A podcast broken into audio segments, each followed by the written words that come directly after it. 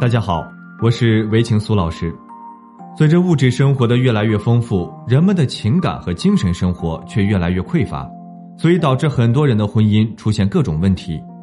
希望通过我们的案例讲述与分析，帮助大家能从中学到一些经验以及方法，来更好的维护自己的婚姻，让生活更幸福和谐。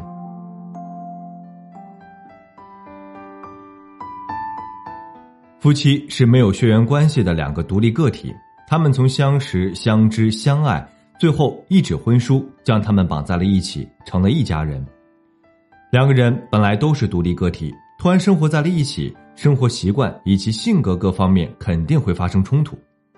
刚结婚时，彼此保留着给对方留下好印象的想法，尽量做到最好。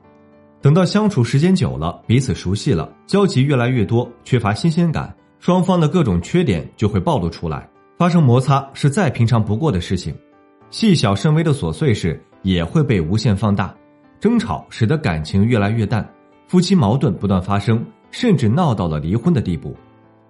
谈恋爱两情相悦就可以，可是进入婚姻却有很多麻烦事。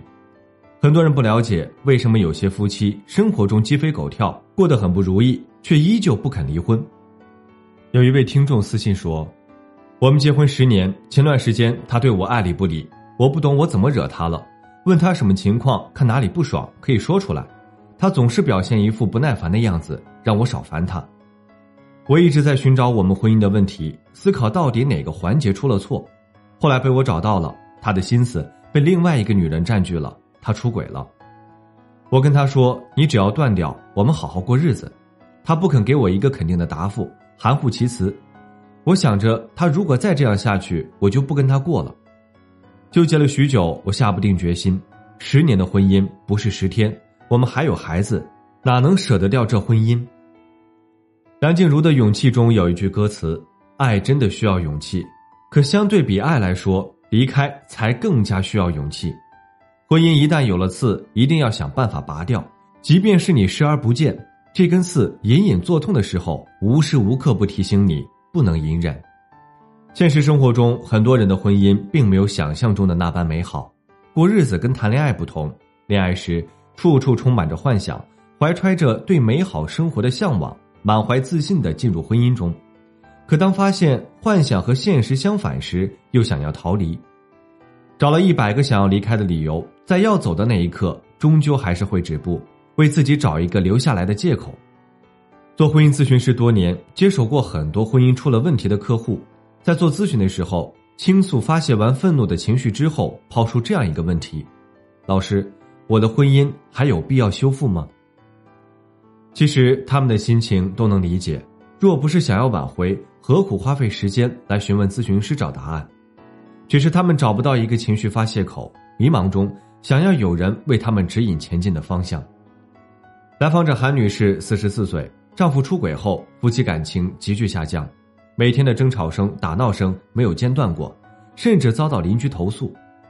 两个成年的孩子都看不下去，劝韩女士他们俩离婚，不用考虑他们当孩子的感受，他们已经长大成人，不需要为了他们勉强凑合。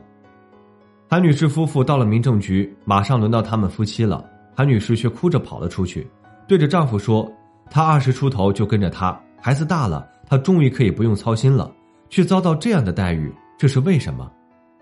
最终两个人没有离婚。韩女士的丈夫对我说：“我知道自己犯了错，可他咄咄逼人的态度让我下不来台。可是他从在民政局外面说的那句话触动了我，说他二十出头就跟着我，怎么就遭到这样的待遇？我突然觉得很对不起他。”韩女士也表示自己无法接受丈夫的背叛。总是忍不住的逼他做决定，怀疑他，嫌弃他，克制不住自己的情绪，太压抑。成年人的婚姻不容易，根本经历不起出轨的摧残。出轨就是出轨，不要找任何借口掩饰自己的错误。犯了错就要去承担错误，做个有担当的男人比什么都重要。正视自己的错误，拿出应有的态度，帮助伴侣消除顾虑，才是犯错方应该持有的态度。有时，女人要的只是一个态度。宽恕一个人，远比犯错方承认错误要付出更大的勇气。那种久久无法释怀、委屈和无助的心情，是犯错方无法想象的痛苦。任何人都是无法忍受最信任的人在背后给予一刀。对于受害方来说，犯错方态度端正时，适当的放下比咄咄逼人效果更好。幸福的婚姻是互相滋养对方，不幸福的婚姻是彼此消耗。没有人愿意让苦心经营的婚姻到最后分道扬镳。当婚姻失去往日的生机时，学会去主动表达需求和爱，关系是可以得到改善的。用出轨的行为踩着伴侣的伤口来满足自己的需求，不人道。懂得如何经营和守护婚姻，才是每个人应该做的。执子之手，与子偕老，绝对不能只是说说而已。好了，今天的分享就到这里，感谢您的收听，我们下期再见。